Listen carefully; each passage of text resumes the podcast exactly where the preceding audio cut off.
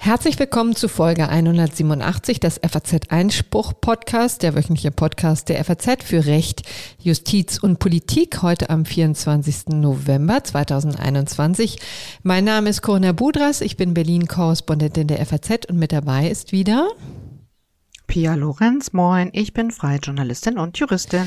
Ja, Pia, und heute bleibt uns nichts anderes übrig, als uns wieder komplett, fast komplett der Corona-Lage zu widmen. Die Zeiten sind nun mal so genau die Zeiten sind so. Äh, wir teilen euch mit, was heute, wir zeichnen auf am Mittwoch, den 24.11., in Kraft tritt, was ihr jetzt unbedingt wissen müsst. Und dann hat Corinna gesprochen mit Thorsten Kingreen über all die Fragen, die sich sozusagen auf einer zweiten Ebene stellen. Denn das Gesetz, das jetzt in Kraft getreten ist, wirft doch auch noch eine Menge Fragen auf. Und außerdem habt ihr doch bestimmt über die Impfpflicht gesprochen. Ja, das haben wir in der Tat rauf und runter.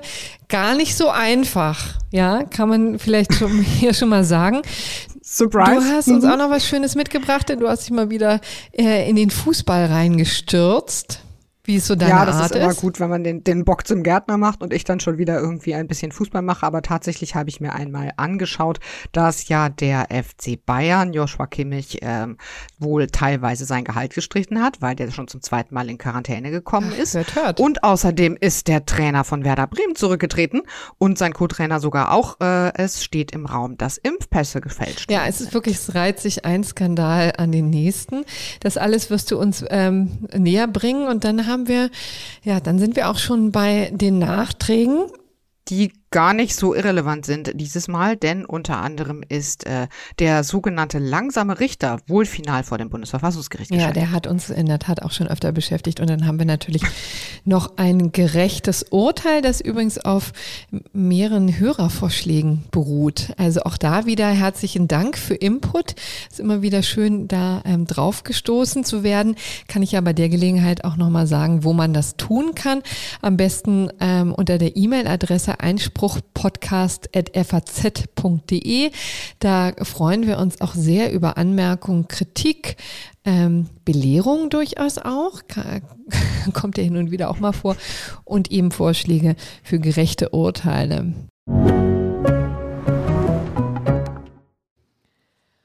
So, dann beginnen wir doch jetzt mal mit unserem Corona-Block. Und am besten starten wir mit einer kleinen Szene aus der Parlamentsdebatte im Deutschen Bundestag vergangene Woche zum neuen Infektionsschutzgesetz. Und diese kleine Szene verdeutlicht ziemlich klar, wie groß die Verwirrung selbst unter den Bundestagsabgeordneten ist, die ja über dieses Gesetz abstimmen mussten.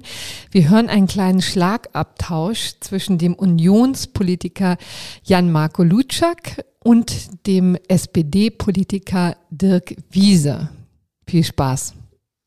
Nach Ihrem Gesetzentwurf wird es nicht möglich sein, Restaurants zu schließen. Nach Ihrem Gesetzentwurf wird es nicht möglich sein, Gastronomie zu schließen. Nach Ihrem Gesetzentwurf wird es nicht möglich sein, Bars und Clubs zu schließen. Nach Ihrem Gesetzentwurf wird es nicht möglich sein, Veranstaltungen zu untersagen.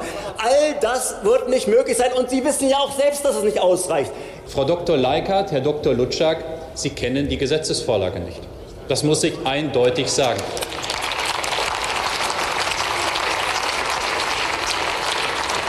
Das, was Sie hier streuen, sind Falschinformationen. Diskotheken und Clubs können nach der Rechtslage, die wir auf den Weg bringen, von den Ländern geschlossen werden. Alles, was Sie hier suggerieren, ist falsch. So, also das hat uns äh, schon einmal sehr gut eingeführt in die Problematik, in die Verwirrung, die es gibt. Wir werden sie gleich auflösen. Aber Pia, vielleicht beginnen wir erstmal mit dem, was der doch wahrscheinlich alle oder die meisten von unseren Hörern und Hörern beschäftigt, nämlich die neue 3G-Regel am Arbeitsplatz beziehungsweise 3G im öffentlichen Nahverkehr. Ne? Was gilt denn da seit heute? Genau, das sind die Regeln, die jetzt quasi ab heute sofort äh, ja wahrscheinlich die allermeisten von uns betreffen, weil die allermeisten von uns arbeiten gehen und womöglich auch mit öffentlichen Verkehrsmitteln dahin fahren. Ähm, es geht los damit, dass sie vielleicht am liebsten gar nicht mehr fahren sollten, weil äh, jetzt sehr deutlich wieder im Gesetz steht, es geht zurück ins Homeoffice. Die Unternehmen müssen jetzt wieder ihren Beschäftigten Homeoffice anbieten, wo das irgendwie möglich ist und die Mitarbeitenden müssen das Angebot auch annehmen, wenn dafür ihrerseits keine mhm. berechtigten Gründe entgegenstehen. Ich könnte mir allerdings vorstellen, dass das so manchem Unternehmen jetzt etwas leichter fällt als sogar noch äh, in der letzten Hochphase der Pandemie, als ja eigentlich das Homeoffice auch schon galt, aber man doch aus sehr vielen Unternehmen noch gehört hat, dass das nun ja ähm, nicht ganz so beachtet wurde, wie es vielleicht hätte beachtet werden sollen. Denn ab jetzt gilt am Arbeitsplatz die 3G-Regel. Man muss also geimpft, genesen oder getestet mhm. sein. Und die Arbeitgeber müssen die Einhaltung dieser 3G-Regel täglich kontrollieren und dokumentieren. Also die können durchaus auch von den zuständigen Behörden aufgefordert werden, da was vorzulegen. Man kann das natürlich sinnvollerweise so machen, dass da, wo man es weiß, dass die Leute geimpft sind, man die Daten hinterlegt, ähm, sodass die nicht mehr täglich irgendwie sich ausweisen müssen. Und das dürfen Aber die ja jetzt, die Arbeitgeber, um vielleicht nochmal auf frühere genau. Folgen zu verweisen. Da hatten wir das ja rauf und runter diskutiert, ne? denn es ist ja ehrlich gesagt schon seit spätestens Sommer ähm, ein Thema, dass eigentlich 3G kommen sollte. Ähm, ist es dann nicht, ne? weil wir erinnern uns, die SPD da interveniert hat auf Geheiß der Gewerkschaften. Das war alles ein bisschen zu heikel, datenschutzrechtlich. Und auch durchaus auf Geheiß der Datenschutzrechtler. Nee. Die haben sich da auch relativ stark. Nein, nee. da muss nee. ich echt korrigieren, weil ich äh, weiß noch, da habe ich persönlich auch mit dem Bundesdatenschutz ähm, ähm, Beauftragten Ulrich Kälber konferiert zu, beziehungsweise hatte einen Austausch. Ähm, der hat immer explizit gesagt, ihr könnt das machen, ihr müsst es nur verankern im Gesetz und wir bitten euch auch, dies zu tun. Nur tatsächlich hat sich die Politik dagegen entschieden. So war die Gemengelage im Sommer. Also das war alles eben ein Riesentrerä, vor allem auf Druck der Gewerkschaften und dann hat man gesagt, machen wir nicht und jetzt ist es dann doch sehr unauffällig und im, ja. im Zuge neuer Höchststände einfach mal mit ins Gesetz gekommen. Die Beschäftigten müssen jetzt den, den Impfstatus offenlegen in dem Rahmen, in dem das nötig ist. Das kann hinterlegt werden, muss nach spätestens sechs Monaten von den Unternehmen wieder gelöscht werden. Aber wichtig, darum ging es dann eben auch immer, äh, das darf auch verwendet werden für die Anpassung von Hygienekonzepten, weil ja eigentlich auch schon seit ein paar Monaten in den Arbeitsschutzverordnungen drin steht, ähm, man kann die Hygienekonzepte anpassen, daran sozusagen, wie gefährlich es ist in den Büros. Und wenn du jetzt zum Beispiel in einem Großraumbüro, in dem ohnehin nur drei Leute sitzen und die alle drei geimpft sind, dann kannst du natürlich da schon ein anderes Hygienekonzept erstellen, als wenn du ähm, irgendwie mit 20 Leuten in einem relativ kleinen Raum sitzt, von denen zehn nicht geimpft sind. Mhm. Das heißt, das darf man jetzt alles. Das darf man auch berücksichtigen. Wie gesagt, Löschung nach sechs Monaten. Es soll aber noch eine Verordnung aus dem äh, Bundesministerium für Arbeit und Soziales geben, die nähere Regelungen dazu ja, Ich glaube, das ist eine sehr lustige Formulierung, die tatsächlich auch sehr weitreichend klingt. Ne? Also im Grunde genommen kann da, ähm, mhm. Herr Heil, Hubertus Heil, der ja womöglich auch der neue Bundesarbeitsminister sein wird, ähm, ziemlich klar vorschreiben, wie dann auch dieses Arbeitsverhältnis ausgestaltet werden kann unter 3G. Ne? Da dachte ich auch so, huch, ja. das ist ja doch eine sehr weite Formulierung. Wer weiß, was da alles drunter Ja, man fällt. muss natürlich schauen, wie weit er da gehen wird. Er ist ja da tendenziell schon eher ja. irgendwie zurückhaltend. Ne? Also ist ja nun mal doch noch ein SPD-geführtes Ministerium und in aller Regel geben die sich ja schon Mühe, da jetzt nicht völlig irgendwie zu Lasten der Arbeit. Nee, ganz im Gegenteil. Ein Herz für Arbeitnehmer ja. haben die ja. Genau, genau. So, und damit die Arbeitnehmer, wenn sie dann, dann doch ins Office müssen, äh, auch mit der Bahn fahren, sicher äh, ab heute im öffentlichen Personennahverkehr, im Personenfernverkehr und im Flugverkehr. Also eigentlich überall, wenn man nicht mit dem eigenen Pkw oder mit einem Taxi fährt. Oder mit dem Fahrrad. Jetzt 3G. Oder mit dem Fahrrad. Oder zu Fuß Motorisiert. Motorisiert. Ich präzisiere. Ja. Genau. Gilt jetzt 3G. Ähm, Ausnahmen sind Schülerinnen und Schüler, weil man eben davon ausgeht, dass sie in der Schule getestet werden. Man muss den Impf- oder Testnachweis jetzt also bei sich führen. Auch bei der Maskenpflicht bleibt Wie es. Alt Ausnahme darf denn der sein? Das muss nicht tagesaktuell sein, ne? sondern ich glaube 24 Stunden, oder? Also insofern eine Erleichterung, man kann das dann immer dann abends machen oder wie muss man sich das vorstellen? Ja, meine ich auch. Ich bin mir aber gar nicht sicher, ob es so de detailliert im Gesetz geregelt ist. Also ich meine, ich hab, bin drüber gestolpert, dass da 24 Stunden ähm, stand, ein Test, der nicht älter als 24 Stunden ist und hatte dann auch gedacht, das ist wahrscheinlich wahnsinnig arbeitnehmerfreundlich, weil diese Hektik mach, möchte man sich jetzt nicht morgens nochmal vorstellen. Nee.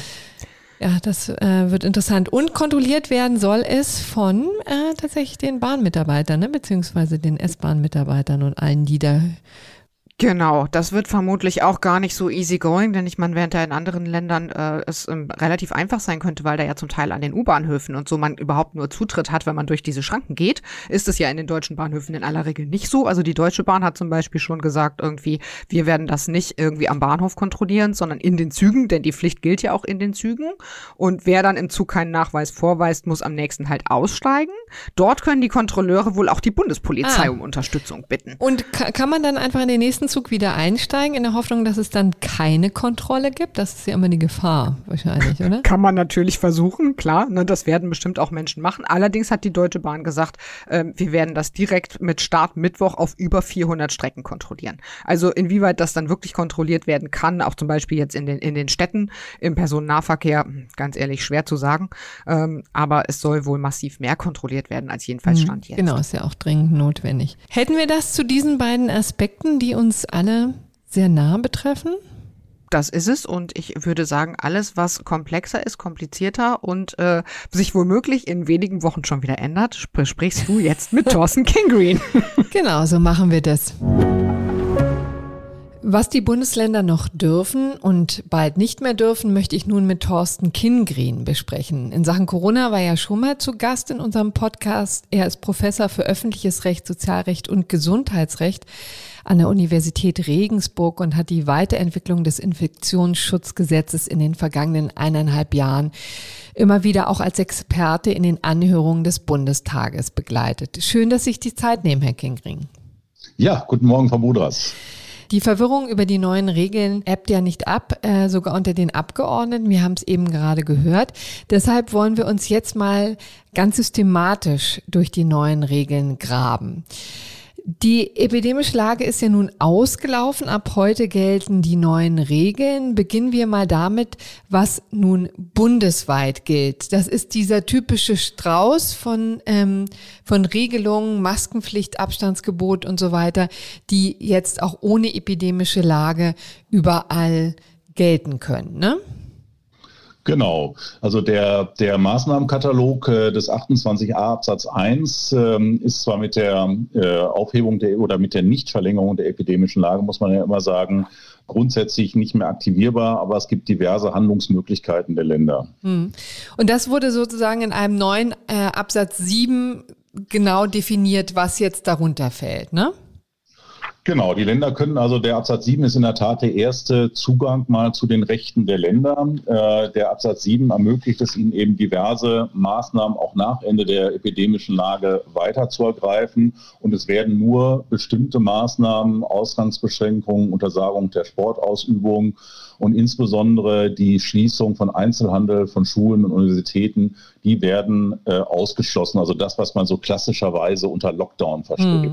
Genau, das ist ja auch eine interessante Gesetzessystematik. Ne? Hier werden sozusagen Verbote untersagt. Ne? Interessanterweise, das geht eben jetzt nicht mehr. Genau, es werden Verbote untersagt. Vorher war es so, dass zu Verboten verpflichtet wurde. Das war auch eine etwas ungewöhnliche Gesetzestechnik. Mhm. Insgesamt äh, sehen wir, glaube ich, äh, dass, wenn alles hoffentlich bald vorbei ist, wir das Gesetz einfach mal vernünftig überarbeiten ja, müssen. Genau, also das äh, wird jetzt immer deutlicher, denn es ist nicht schöner geworden durch die Neuregelung. Was aber auch sehr neu ist in dem äh, Gesetz, sind jetzt ausdrücklich äh, rechtliche Grundlagen für G2 und G3. Ne? Mhm, ja, genau. Also diese 2G, 3G-Regelung oder G2, G3, je nachdem, wie man es nennt, äh, die hat es vorher tatsächlich so nicht gegeben und das hat zu erheblichen Rechtsunsicherheiten geführt. Und das ist eine der vielen Verbesserungen, die dieser Gesetzentwurf ähm, hat. Mhm. Ist ja vielleicht auch hin und wieder mal ganz hilfreich, genau darauf hinzuweisen. Wie hat es denn übrigens, äh, vielleicht nochmal als Verständnisfrage, Hamburg ist ja schon, ähm, war sehr früh dabei. Ich glaube, das geht schon seit über einem Monat, ne, die 2G-Regelung da. Auf welche Basis haben die das gestützt? Ja, das hat Hamburg sehr sportlich auf die äh, allgemeinen Regelungen des 28a mhm. Absatz 1 gestützt. Ähm, in der Sache äh, hat Hamburg früh den richtigen Weg beschritten und ähm, es wäre gut gewesen, wenn äh, einige Länder das ebenso früh gemacht hätten und vielleicht auch konsequenter, als es jetzt noch Bayern macht. Also von mhm. daher war die, war die Rechtsgrundlagen vorher, um es vorsichtig zu sagen, sehr wackelig. Sie sind jetzt da, aber äh, der Weg war richtig. Ja.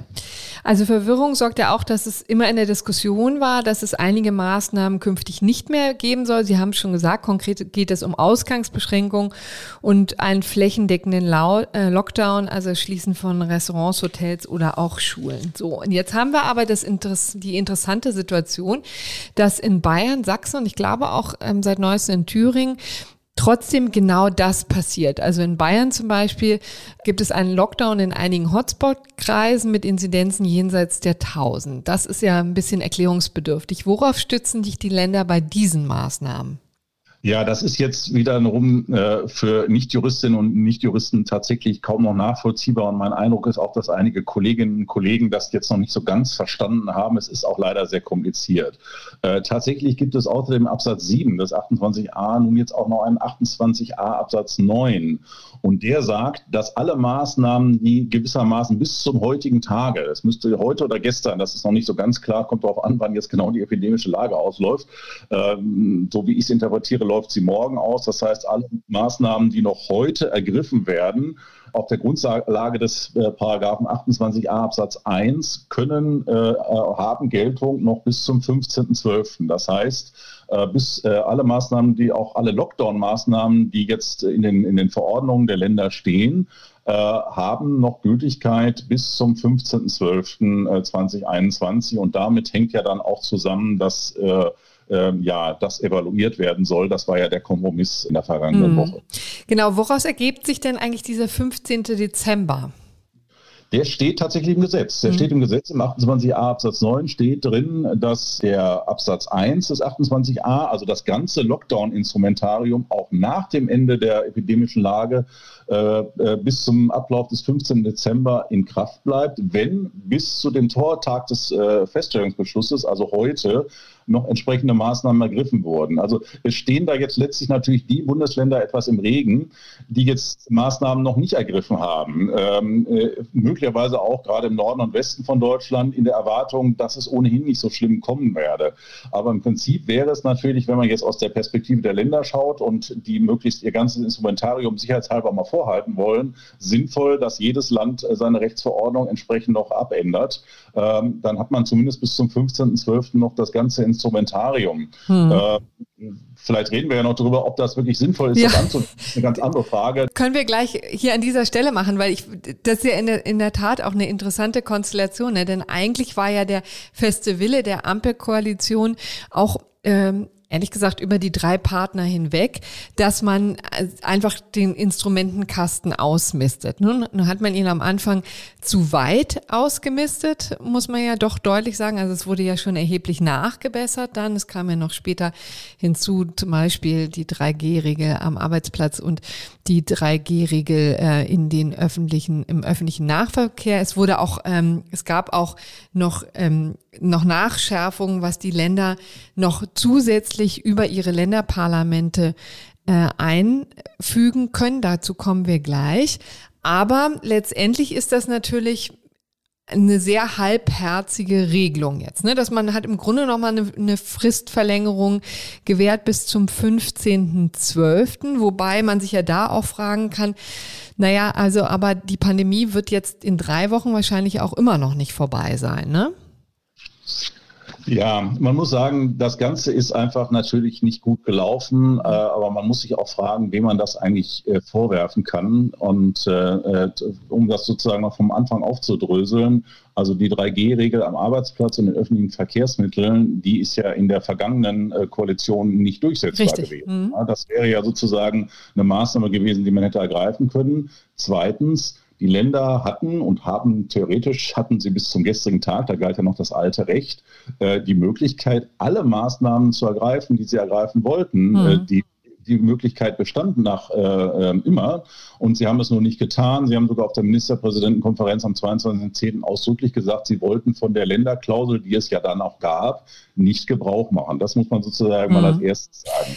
Die, können Sie kurz die Länderklausel nochmal erklären? Ja, die Länderklausel sagte im 28a Absatz 7, die alte, dass ähm, äh, auch nach Auslaufen der epidemischen Lage die Länder alle Maßnahmen ergreifen können, die sie für erforderlich halten, wenn ihr Landesparlament das beschließt. Die hatten mhm. also hatten noch die komplette Freiheit, den ganzen Katalog äh, weiterlaufen zu lassen, wenn sie das gewollt hätten. Aber sie haben eben gesagt, das wollen sie nicht, auch weil einige Bundesländer die Verantwortung nicht übernehmen wollten mhm. beziehungsweise mangels Mehrheit in den Landesparlamenten vielleicht auch nicht übernehmen konnten. Mhm. Nicht ausgerechnet in den pink eingefärbten Ländern haben wir ja auch teilweise etwas politisch instabile Koalitionen und äh, deshalb äh, ähm, war das relativ wohlfeil, dann die Verantwortung auf den Bund zu, äh, abzuladen. Mhm. Ja. Das muss man also zunächst mal sagen, dass das äh, letztlich äh, ein Teil des Problems ist, dass da auch Verantwortung hin und her geschoben wurde. Mhm. Also am 22. Oktober hat man sich klar gegen die Länderklausel entschieden. Äh, auf der anderen Seite wurden ja dann immer mehr die Stimmen laut, die immer wieder forderten, dass man dann doch an der epidemischen Lage von nationaler Tragweite ähm, festhalten soll. Und deswegen kam es jetzt ähm, zu diesen punktuellen Änderungen, die ja dann doch ähm, äh, ja, signifikante Veränderungen ähm, vorsehen. Ne? Also will sagen zum Beispiel die Tatsache, dass man jetzt die einzelnen Länder jetzt schon bis zum 15.12., da waren wir ja stehen geblieben, die ähm, Regeln ähm, verlängern können. Auch die harschen Regeln wie Kontaktbeschränkungen, wie Ausgangssperren, wie flächendeckenden Lockdowns und Schulschließungen. Ne? Das, ähm, hm. die sind hm. möglich bis zum 15.12. Und Sie hatten schon erwähnt, am 9.12.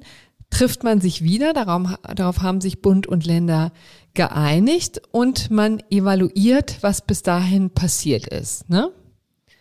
Ja, ich muss Sie vielleicht in einem Punkt, muss, ich, muss, man, muss man noch präziser sein. Ähm, die sind, diese Maßnahmen, diese sogenannten Lockdown-Maßnahmen sind nicht bis zum 15.12. möglich, sondern sie wirken bis hm. zum 15.12., genau. wenn sie bis heute ergriffen worden ja, sind. Das richtig. ist ein wesentlicher Unterschied. Also wenn jetzt noch ein Land nächste Woche kommt und sagt, ach, wir wollen doch noch einen Lockdown machen, dann ist es zu spät. Genau. Ja? Und man in diesen Absatz 9, der ist halt gekommen durch die, durch die dramatische Entwicklung, die diejenigen, äh, die dann im, äh, die Ampel im Oktober natürlich so nicht vorhergesehen hat. Das muss man ganz klar sagen. Da ist eine gute Idee letztlich zum falschen Zeitpunkt äh, äh etabliert hm. Genau. Ja, auch eine wichtige Präzisierung. Also die Länder müssen sich beeilen. Bis, bis heute müssen sie sich entscheiden, hopp oder top, welchen Maßnahmenkatalog wollen sie. Und dieser mhm. Maßnahmenkatalog gilt dann bis zum 15.12. So, was meinen Sie denn, was passiert am 9.12., also wenn da reevaluiert wird? Diskutieren wir das dann alles wieder von vorne oder womit rechnen Sie? Ja, also in der Pandemie 15 Tage nach vorne zu gucken, das haben wir, glaube ich, alle gelernt. Das ist ja praktisch leider ein Ding der Unmöglichkeit. Ich weiß nicht, womit ich rechnen soll, aber ähm, es wird natürlich, also wir werden am 9.12. nicht in der Situation sein, dass wir eine entspannte Lage haben. Mhm. Von daher rechne ich schon damit, dass die Diskussion äh, wieder kommen wird. Allerdings müssen die Länder dann auch genau präzise sagen, was sie denn eigentlich wollen, äh, was im Gesetz fehlt. Und mhm. äh, es ist durchaus ja vorstellbar, äh, dass man etwa den Absatz, das Datum im Absatz 9 äh, dann noch äh, um ein oder zwei Monate verlängert. Das heißt, die Maßnahmen, die dann ergriffen worden sind, noch sozusagen nicht nur bis zum 15. Dezember, sondern bis zum 15. Januar oder 15. Februar gelten. Das wäre ja durchaus denkbar. Das nützt allerdings natürlich denjenigen mhm. Ländern die die Maßnahmen nicht bis heute ergriffen haben. Ja, mhm. da müsste sozusagen das noch nachschärfen. Ich finde es trotzdem richtig, das so zu machen, weil man macht deutlich, es bleibt dann ein Übergangsrecht, äh, denn die Aufhebung der epidemischen Lage ist grundsätzlich die absolut richtige Entscheidung. Hm die vielleicht ein bisschen zu spät kommen. Das ist ja ihr Petitum gewesen, dass man die vielleicht ein bisschen früher hätte aufheben sollen. Hätte man im Sommer machen müssen, ja. ja gut. Ähm, letztendlich wollte ich noch mal fragen, also wir haben jetzt die äh, Situation, dass wir tatsächlich drei ähm, ich glaube, drei Bundesländer haben, die jetzt da von diesem erweiterten Instrumentenkasten oder von dem alten Instrumentenkasten, so möchte ich es mal formulieren, ähm, Gebrauch machen. Die anderen konzentrieren sich alle im Wesentlichen auf 2G, 3G, 2G Plus, ne, wenn ich das richtig gesehen habe. Und auf die Maßnahmen, die dann tatsächlich zur Verfügung stehen noch. Genau, das machen die, die anderen Länder in der Tat und das ist ja auch die, die nachhaltigste Lösung, ja, weil man sagen muss, diese, ähm, die Länder, die jetzt in den Hotspots noch den alten Instrumentenkasten, wie sie das nennen, anwenden, machen das ja aufgrund einer akut dramatischen Situation. Mhm. Äh, denn letztlich führt natürlich jetzt ein Lockdown oder ein Teil-Lockdown oder wie man das nennt, zwar sicherlich dazu, dass Infektionszahlen sinken, aber es befördert nicht äh, zwingend die Impfbereitschaft. Ja, mhm. die Leute werden ja sagen, naja, wenn eh der Lockdown wieder kommt, warum soll ich mich dann impfen lassen? Denn im Grunde kommt man ja aus der Pandemie nur raus durch eine Erhöhung der Impfquote und nicht durch dauernde Lockdowns. Ja, da kommen wir übrigens auch gleich noch zu. Vielleicht noch eine Frage, die ähm, Bundesländer, die jetzt nicht die epidemische Lage ausgerufen haben, haben die denn ansonsten gar keine Möglichkeiten, noch weitere Dinge zu verhängen oder haben die, geht es übers Länderparlament auch noch anders? Ja, die Länder, die ähm, das jetzt den, von dem Absatz 9, also von dieser äh, Notfallklausel, nenne ich sie mal, nicht Gebrauch gemacht haben, haben ja dauerhaft die Möglichkeit, ähm, nach ähm, Absatz ähm, 8 äh, jetzt weitere Schutzmaßnahmen mhm. zu ergreifen. Ja, das ist ja weiterhin möglich, dass der Absatz 8 lässt ja den Ländern die Möglichkeit, auch ohne, unabhängig von einem Datum bestimmte Schutzmaßnahmen zu ergreifen. Es werden eben nur die genannten Schutzmaßnahmen, die ohnehin fragwürdigen Ausgangsbeschränkungen, die aus meiner Sicht auch sehr fragwürdigen Schul- und Hochschulschließungen. Sowas wird halt ausgenommen. Aber die Länder haben ja das Instrumentarium prinzipiell, wenn das Landesparlament das so sieht, weiterhin in der Hand, mit Ausnahme eben der dort, der dort genannten ähm, ähm, Maßnahmen. Ja. Und das also bedeutet konkret zum Beispiel die Schließung von Freizeit, äh, wie, wie ist das? Einrichtung der Freizeitgestaltung, so heißt es, glaube ich. Ne? Also konkret Diskos und Bars, ne? da sind sie wieder. Die dürfen geschlossen werden. Ja, genau. Also ja, man muss sich das ganz genau immer angucken. Also äh, ausgeschlossen sind ja die Nummer 11 bis 14. Da müsste man jetzt mal im Detail lesen, mhm. welche fallen da runter. Äh, wenn ich es richtig sehe, das ist so ein bisschen komisch. Die Bars fallen, glaube ich, unter gastronomische Einrichtungen, während die, Sie nennen das noch Diskos, von meinen Kindern höre ich immer, das heißt jetzt nur noch Clubs. Ja, ähm, das ist ja richtig. Genau, das heißt ja nur noch Clubs. Die fallen offenbar, die können sie tatsächlich schließen, weil die keine gastronomischen Einrichtungen mhm. sind. Also das ist ein bisschen komisch äh, und äh, hängt wohl schlicht und ergreifend damit zusammen, soll ich mich belehren lassen, dass in Clubs getanzt wird und in Bars nicht. Ja. Genau, ich meine, äh, gut, also ne, die Differenzierung lässt sich ja sogar hören, ne? im Gegensatz zu vielen ja. anderen Differenzierungen, die wir schon ja. gesehen haben. Gut, also um das vielleicht nochmal ähm, zusammenzufassen, also wir haben jetzt tatsächlich in äh, einigen Bundesländern ähm, eine Lage, die uns sehr, sehr bekannt vorkommt, nämlich wo alles, also womit quasi mit dem Holzhammer versucht wird, die Situation noch zu retten, mit dem Instrumentarium, was wir aus dem vergangenen ähm, Herbst und Winter und Frühling kennen. Dann gibt es die große Masse der anderen Bundesländer, die sich konzentrieren auf 2G, 2G plus, 3G und auf die gezielte Schließung von ähm, einzelnen Einrichtungen, weil das muss man ja übrigens vielleicht auch nochmal deutlich sagen, das wird ja weiterhin möglich sein, wenn es genau. irgendwo ähm, quasi einen Ausbruch gegeben hat, zum Beispiel in einer Schule, dann wird die natürlich auch vorübergehend dicht gemacht, Richtig. eben nur nicht mehr alle. Ne? Genau, richtig. Das kann, das ist dann eine Einzelmaßnahme, das kann dann sogar auf Grundlage von Paragraph 28 erfolgen. Da brauchen Sie gar nicht den 28a. Da können Sie natürlich, äh, wie Sie das auch schon früher konnten, bei einem Masernausbruch in der Schule natürlich vorübergehend mal die Schule tatsächlich schließen oder den Betrieb jedenfalls ähm, verringern. Im Übrigen, was ganz wichtig ist, äh, die Länder können auch weiterhin Kontaktbeschränkungen verhängen, mhm. die ja sehr wirkungsvoll sind. Ne? Also die sind ja noch reingekommen in den Katalog, der weiterhin, ja. wenn die Länder der Meinung sind, dass sie das brauchen, äh, das machen können. Im Übrigen selbst für, äh, so schwer es fällt, selbst für Geimpfte. Hm. Das ist auch nochmal ein wichtiger Hinweis, weil da hat es in der vergangenen Woche auch so ein bisschen Aufregung gegeben. Ne? Also das, da wurden immer Kontaktbeschränkungen und Ausgangssperren in einem Atemzug genannt. Vielleicht sollte man an dieser Stelle ähm, nochmal erklären, dass ja letztendlich die Ausgangssperren für sich genommen, also einen sehr zweifelhaften ähm, epidemischen Erfolg aufweisen, ne? weil man, das, man kann ja sich genug Szenarien ausdenken, wo Leute alleine auf der Straße sind, auch nachts alleine auf der Straße sind und wo da keine äh, Probleme, keine Ansteckungsherde ähm, zu identifizieren sind. Ne? Aber die Ausgangsbeschränkungen dienten im Wesentlichen dazu, die Kontaktbeschränkungen zu überprüfen. Ne? Das war jetzt das, was wir im vergangenen ähm, Jahr gesehen haben. War eine sehr wackelige Konstruktion, um das in aller Vorsicht zu sagen, aber das war jedenfalls, äh, so wurde es begründet. Und wie gesagt, die Kontaktbeschränkungen sind ja weiter möglich. Dass das mal äh, Herr Lindner in einem Atemzug genannt hat und dass dann alle so über ihn hergefallen sind, fand ich jetzt persönlich ein bisschen übertrieben. Er mhm. hat es ja dann richtig gestellt, äh, dass man tatsächlich zwischen Kontakt- und Ausgangsbeschränkungen mhm. streng unterscheiden muss, auch in der Wirksamkeit. Ja. Genau, für die, die es nicht kennen und die es vielleicht nicht so ähm, intensiv verfolgt haben, ne, da gab es ein Interview bei den Tagesthemen, ähm, soweit ich weiß, ne, wo tatsächlich ähm, Herr Lindner, der FDP-Vorsitzende, die beiden in einen Topf geworfen hat und gesagt hat, ähm, Kontaktbeschränkungen und aus, also er hat es nicht, nicht so in den Mund genommen, aber man konnte, sagen wir so, aus seinen äh, Äußerungen verstehen, dass er meint, dass Kontaktbeschränkungen und Ausgangssperrungen Sperren nicht wirksam sind zur Bekämpfung äh, von einer epidemischen Lage. Und das muss man für die Kontaktbeschränkungen natürlich anders sehen. Ne? Die sind schon durchaus sehr wirksam, nur lassen sie sich eben sehr schwer überprüfen.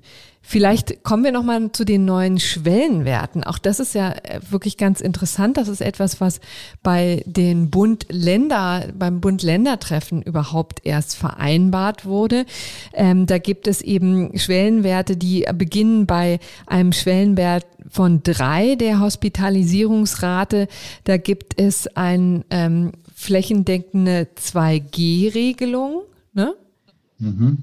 Stimmt das? 2G-Regelung? Ja, flächendeckende 2G. So flächendeckend ist sie nicht, wenn ich das vielleicht kurz also, nur ohne. Mhm. Äh, ja, ist bitte. ja leider flächendeckend. Äh, etwa Bayern hat den ganzen Einzelhandel ausgenommen. Nicht? Also mhm. das ah. ist. Äh, ja, das ist wirklich sehr völlig unverständlich. Äh, in Bayern gibt es für den Einzelhandel nur eine, eine, eine Quadratmeterbegrenzung, aber noch nicht mal eine 3G-Regelung. Ja? Also das ist wirklich, äh, ich habe sie nur deshalb unterbrochen, weil ich finde, das zeigt sehr gut, wie da sozusagen einerseits ähm, massiv mhm. Parteipolitik gemacht wird, so nach dem Motto, wir haben nicht genug Instrumente, aber die Instrumente, die da sind äh, und die wirklich ja effektiv sind, ja, also mhm. 2G ist immer effektiv, ähm, äh, wirkt sich auf Impfbereitschaft aus, die werden nicht konsequent angewendet. Hm. Und die Hospitalisierungsrate, ähm, also der Schwellenwert von drei, ist übrigens ja auch in allen Bundesländern überschritten. Ne? Das heißt, eigentlich mhm. müssten wir jetzt eine flächendeckende 2G-Regelung sehen und die gilt auch automatisch. Ne? Also da muss im Grunde genommen in den Bundesländern gar nichts verhängt werden, oder? Oder ja, beschlossen werden. Naja, sagen wir so, also ähm, äh, die Bundesländer müssen das in ihren, äh, das ist ja nur eine politische Absprache. Ja, okay. Also Ministerpräsidentenkonferenz ist ja in den letzten äh, Jahr, mhm. Jahren leider so getan worden, dass seinen Ministerpräsidenten quasi, äh, das, das seien das quasi gesetzliche Vereinbarungen, aber so ist das ja, äh, gesetzliche Regelungen, das ja. ist erstmal eine politische Vereinbarung, äh, die jeder wieder so umsetzt, wie es ihm gerade gefällt. Mhm. Ja. Das wäre anders gewesen, wenn man es wie bei der Bundesnotbremse tatsächlich ins Gesetz gegossen hätte, ne?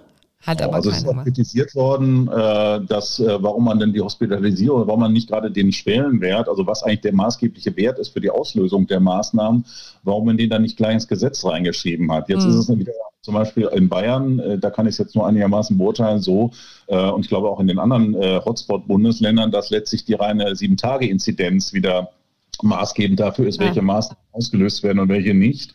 Ähm, das macht es natürlich sehr kompliziert, weil eigentlich keiner mehr genau durchschaut, um welche Werte es eigentlich geht. Mhm. Und die Hospitalisierungswert allein maßgebend ist, was ja offenbar fachlich kritisiert wird, äh, dann äh, hätte man das auch besser gleich ins Gesetz geschrieben. So kann das jeder machen, ist politisch verabredet worden, aber sozusagen rechtlich verpflichtend ist das natürlich nicht. Mhm. Ja, auch da wieder interessant, dass auch in der Berichterstattung die Hospitalisierungsrate eigentlich eher eine untergeordneten ähm, Rolle spielt. Ne? Also wir haben immer noch tatsächlich die Inzidenzen, die ähm, in den allen Meldungen auftauchen und das, was eigentlich eigentlich jetzt vereinbart wurde, taucht gar nicht auf. Ich würde kurz noch mal die Reihe zu Ende machen. Also wir hatten beim Schwellenwert von drei die 2G-Regelung. Wir haben bei einem, beim Überstreiten des Schwellenwertes von sechs die Regelung 2G plus, ne? also äh, genesen, geimpft plus einem Schnelltest. Das reicht aus, ne? muss nicht unbedingt ein PCR-Test sein. Und dann haben wir noch den Schwellenwert von neun. Wenn der überschritten ist, dann ähm, gilt die Länderöffnungsklausel. Ne? Also dann können weitere, äh, mit Hilfe der Landesparlamente äh, weitere Maßnahmen beschlossen werden. Also so habe ich das auch verstanden, wobei ich mhm. Ihnen klar sagen muss, für mich sind immer maßgebend Rechtsnormen und äh, nicht so sehr politische ja. Vereinbarungen, äh, die ja dann noch in Rechtsnormen äh, umgesetzt werden müssen. Ja. ja. Das ist so vereinbart worden, aber wie gesagt, von den Vereinbarungen hat Bayern zum Teil auch schon, ist Bayern zum Teil schon wieder abgewichen. Ja, das ja. Ging, geht in der Tat dann immer recht schnell. Kommen wir doch jetzt nochmal zur Impfpflicht. Die ist ja auch ein heißes Eisen. Sie wird eigentlich in den letzten Tagen sehr äh, vehement diskutiert und auch so, dass man sich tatsächlich vorstellen kann, dass daraus auch etwas wird. Also im Gegensatz zu den ständigen Beteuerungen, die wir jetzt über ein Jahr gehört haben, dass es keine Impfpflicht geben wird, ändert sich ja jetzt im Moment das Blatt. Und da würde mich natürlich auch die rechtliche Einordnung erstmal interessieren. Vielleicht beginnen wir mal auch da mit dem, was wahrscheinlich relativ einfach sein dürfte, nämlich die berufsspezifische äh, Impfpflicht. Pflicht. Also zum Beispiel Bundeswehr hat jetzt schon angekündigt, ne, da, das wird in den ähm, die Corona-Schutzimpfung wird in den Katalog der Schutzimpfung, der verpflichtenden Schutzimpfung aufgenommen, die es ja schon gibt, also konkret zum Beispiel gegen Tetanus oder auch Gelbfieber. Äh, dann haben wir noch bei der Polizei wird's ähm, diskutiert, bei Pflegeberufen, Krankenhaus und Lehrer und Erzieher. Wie würden Sie da die rechtliche Einordnung beschreiben? Ja, also wenn Sie mit der, wenn Sie sagen, die berufsbezogene Impfpflicht ist die einfachste, ich offen gestanden finde es die schwierigste. Ah, äh, interessant. Äh, ja, ja, äh, weil man sich genau überlegen muss. Also erstmal äh, werden, haben wir da wieder das, die Gleichheitsfrage, wen nehmen wir denn jetzt rein und wen wir nicht rein. Bei Soldaten gilt es übrigens ja schon immer, Corona ist jetzt nur in das Programm mit aufgenommen oder soll in das Programm mit aufgenommen werden. Aber wie grenzen wir eigentlich die, äh, die Personen, den Personenkreis ab, der dieser Impfpflicht unterliegt? Also wir hören jetzt natürlich immer von äh, Personal in Pflegeheimen und in, in etwa in Krankenhäusern. Äh, aber das müsste ja dann wohl auch die Arzthelfer und Arzthelferinnen erfassen, dann natürlich logischerweise auch die Ärzte. Ähm, und ich glaube tatsächlich, dass es in der jetzigen Situation eher schwierig sein wird, äh, einen bestimmten Kreis von Leuten, und zwar ausgerechnet diejenigen, die in der Pandemie im Moment sehr den Kopf für uns alle hinhalten, jetzt auch noch herauszugreifen und äh, sowas kann ja sehr schnell zu einem Blaming and Shaming führen. Und da halte ich jetzt nicht so sehr viel von. Also wenn man das äh, machen möchte, sollte man es lieber ganz machen. Äh, und auch da habe ich Bedenken, da können wir vielleicht gleich drüber reden. Genau, da können wir gleich zu kommen. Nur eine, äh, ein Argument, das ja in diesem Zusammenhang häufig ähm, genannt wird, und ich finde, das verfängt durchaus auch. Also Sie haben natürlich recht, dass die sich besonders abgearbeitet haben, aber die sind ja auch nun mal besonders nah dran an den vulnerablen Gruppen. Ne? Also ich, da, da ergibt sich ja schon die Rechtfertigung quasi aus der beruflichen Tätigkeit. Richtig, aber der, genau, nein, ich sehe das genauso und ich finde das, für mich bleibt das auch natürlich als äh, sozusagen Bürger völlig unverständlich, dass sich ähm, Menschen, die in den Berufen arbeiten, nicht impfen lassen, um das mhm. klarzustellen.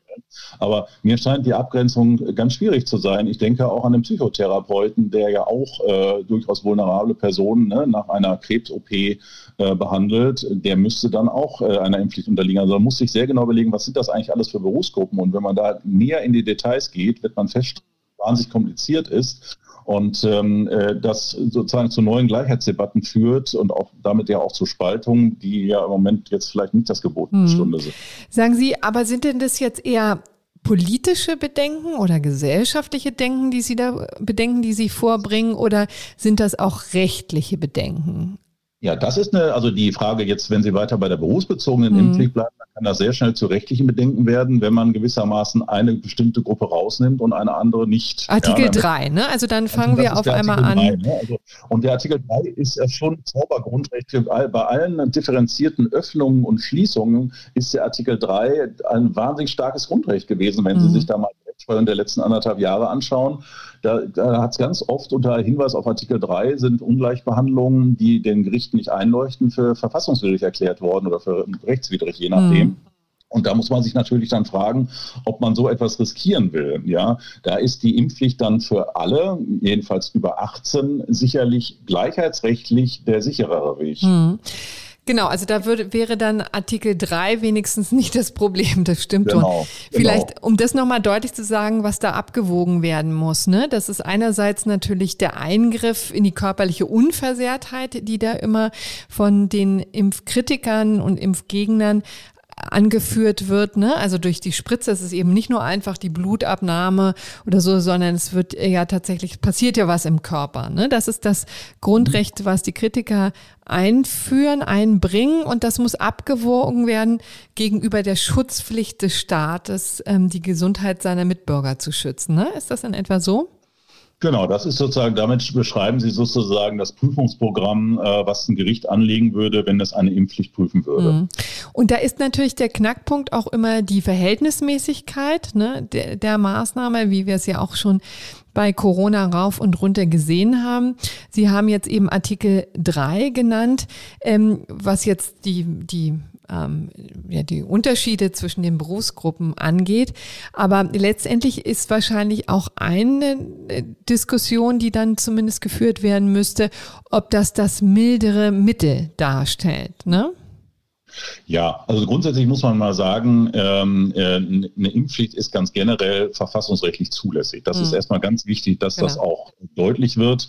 Ähm, das ist äh, schon früh durch das Bundesverwaltungsgericht festgestellt worden und jetzt im Übrigen auch nochmal für uns durchaus auch äh, relevant durch eine Entscheidung des Europäischen Gerichtshofs für Menschenrechte im Frühjahr dieses Jahres.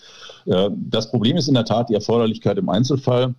Ich würde sogar schon einen Schritt weiter äh, vorher ansetzen bei der Geeignetheit, äh, weil man sich ja fragen muss oder weil man jedenfalls nicht den Eindruck erwecken darf, was würde die Impfpflicht für die jetzige Welle irgendetwas bringen. Hm. Ja? Also eine Impfpflicht, äh, die man ja im Moment schon mangels äh, ähm, äh, erforderlicher Impfmöglichkeiten gar nicht durchsetzen könnte, könnte man ja allenfalls für das Frühjahr etablieren. Man könnte also sagen, ab 1.4.2022 muss jeder geimpft sein und äh, um damit eine fünfte Welle zu verhindern. Und das gilt auch für die berufsspezifische Impfpflicht?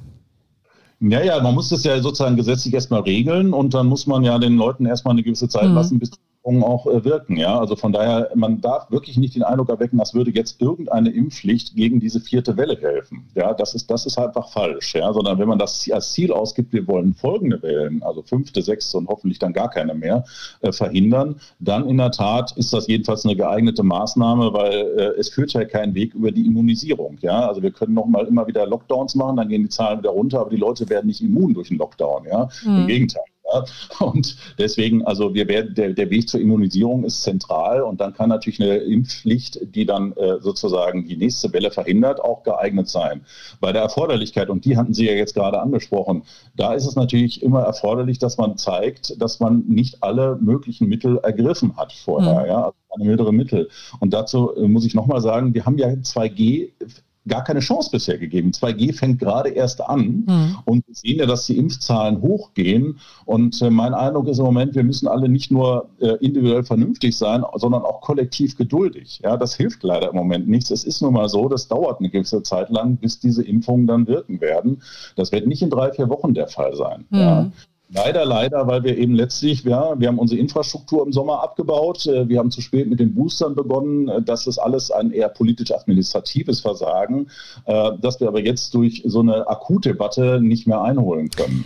Aber letztendlich, wenn man das alles so zugrunde legt und auch die langfristige Perspektive ähm, annimmt, dann könnte man schon zum Ergebnis kommen, wenn, also je nachdem, wie sich jetzt in der Tat 2G ausgewirkt hat, ne, dass einfach wir dann, wenn alles nichts hilft, im Frühjahr eine, ähm, eine allgemeine Impfpflicht implementieren könnten. Ja, das, das auf jeden Fall. Äh, in der Tat, äh, wenn wir jetzt über den Sommer, äh, über den Winter feststellen, dass das nichts geholfen hat, äh, dann werden wir da auch nicht drum kommen. Das mhm. sehe ich mhm. ganz genauso. Ja, das ist also nicht das Thema. Wir dürfen eben nur nicht den Eindruck erwecken, als würde es jetzt helfen. helfen. Mein Eindruck ist eher, dass es jetzt kontraproduktiv wirkt wo Menschen im Angesicht der Katastrophe, und anders kann man das ja nicht nennen, äh, jetzt doch endlich äh, zur Besinnung kommen und sich impfen lassen. Mhm. Ja, das ist, glaube ich, wichtig, das zu sehen. Menschen sind leider, wir sind leider alle fünf nach zwölf Menschen manchmal. Mhm. Das ist ja in der Klimapolitik nicht anders. Das ist wohl wahr. Wie kann man denn eigentlich so eine Impfpflicht dann umsetzen? Welche Sanktionen wären denkbar? Ja, also man kann äh, Impfpflicht umsetzen, natürlich, äh, indem man an die Nichterfüllung der Pflicht äh, erstmal ein Bußgeld, ähm, äh, äh mit einem Bußgeld bewährt. Äh, man kann sie aber auch äh, gefahrenabwehrrechtlich durchsetzen, etwa durch Zwangsgelder. Zwangsgelder haben den Charme, dass man sie auch öfter verhängen kann, nämlich mhm. immer dann, wenn die Pflicht dann immer noch nicht erfüllt wird, kann man so ein Zwangsgeld auch nochmal verhängen. Was ich mir, was natürlich juristisch oder, oder politisch, sage ich es mal rein theoretisch auch möglich ist, äh, den sogenannten unmittelbaren Zwang anzuwenden. Ich vermag mir aber nicht vorzustellen, äh, dass äh, wir Menschen äh, mit polizeilicher Gewalt in Impfzentren mhm. zerren da muss man einfach sagen, da hat der demokratische Rechtsstaat bestimmte Mittel einfach nicht zur Verfügung. Ähm, das muss man einfach so anerkennen. Mhm. Das kann man in Diktaturen machen. Das äh, kann ich wirklich nicht empfehlen, so weit zu denken, sondern mit finanziellen äh, Zwangsmitteln und auch Bußgeldern kann man das tun, aber anders nicht. Mhm. Die aber ehrlich gesagt auch Zwangsgelder bzw. Bußgelder können ja dann auch durch Haftstrafen durchaus ersetzt werden, ne? im, im Fall ja. von großer Renitenz. Das, das muss, man, muss man in der Tat überlegen, ob man das dann tatsächlich macht. Ja, die sogenannte Zwangshaft ist ja sogar möglich, ja, dass man gewissermaßen durch ähm, Inhaftierung jemanden äh, dazu versucht zu veranlassen, das Verhalten, was er, äh, zu dem er verpflichtet werden soll, dann auch tatsächlich in die Tat umzusetzen. Aber äh, ich halte das für, für eine sehr theoretische Debatte, ja, um es ganz ehrlich genau, zu sagen. Ja. Und ich würde auch sagen, diese Debatten würde ich nicht führen in einer Zeit, wo wir gerade nochmal versuchen, Menschen äh, vor dem Hintergrund der einfach der furchtbaren Situation gerade zu überzeugen, bitte lasst euch impfen. Hm.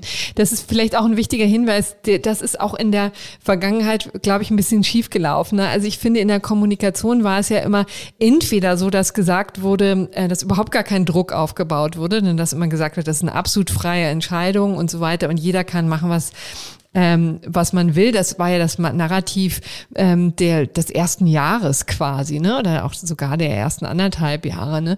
Und jetzt schwenkt man sozusagen um und ähm, nimmt die, das andere, ähm, das andere Ende und redet dann äh, gleich davon oder baut als mögliches Szenario auf, das dann allerdings auch gleich abgelehnt wird von zum Beispiel äh, Gesundheitsminister Spahn, der ja dann in einer Pressekonferenz gesagt hat, na ja, wir können ja die Leute dann auch nicht mit der Polizei impfen lassen oder abführen und zum Impfzentrum bringen lassen.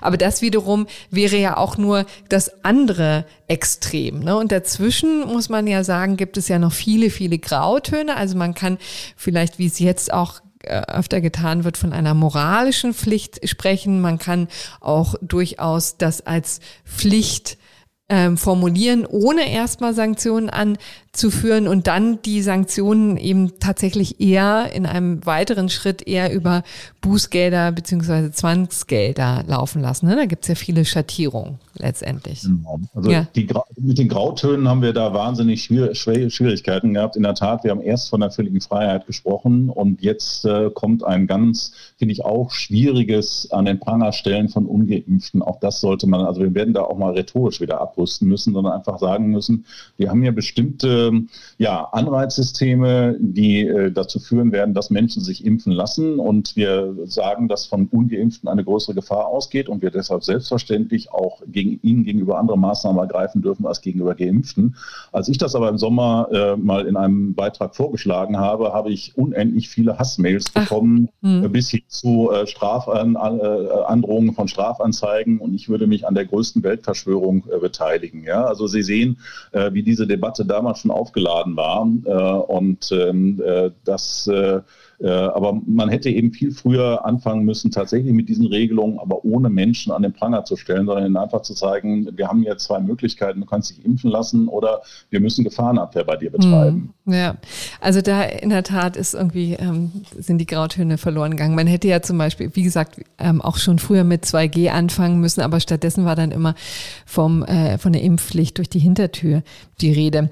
Vielleicht. Ja, kleinkarierte Debatte. Ja, ja äh, vielleicht zuletzt nochmal ähm, etwas zum Organisatorischen auch. Ne? Also man kommt ja hat ja im Moment ehrlich gesagt nicht den Eindruck, dass der Staat das überhaupt organisatorisch hinbekommen würde, 80 Millionen ähm, auf, also relativ schnell zu impfen, womöglich sogar zweimal im Jahr. Ne? Das ist auch eine Debatte, die im Moment überhaupt nicht geführt wird, wie weit die eigentlich gehen soll. Wir haben ja jetzt ähm, die Diskussion, wie lange überhaupt ähm, der Impfstoff anhält, die Wirkung des Impfstoffs anhält. Wir haben jetzt erste Erkenntnisse, die sind ja auch noch gar nicht so alt, ist, dass das über sechs Monate hinaus ähm, nichts ist. Wir haben übrigens auf europäischer Ebene jetzt auch die Debatte, wie lang diese Impfzertifikate eigentlich halten sollen. Da habe ich jetzt als heute als Beispiel oder als Vorschlag gehört sechs Monate. Das heißt, wir würden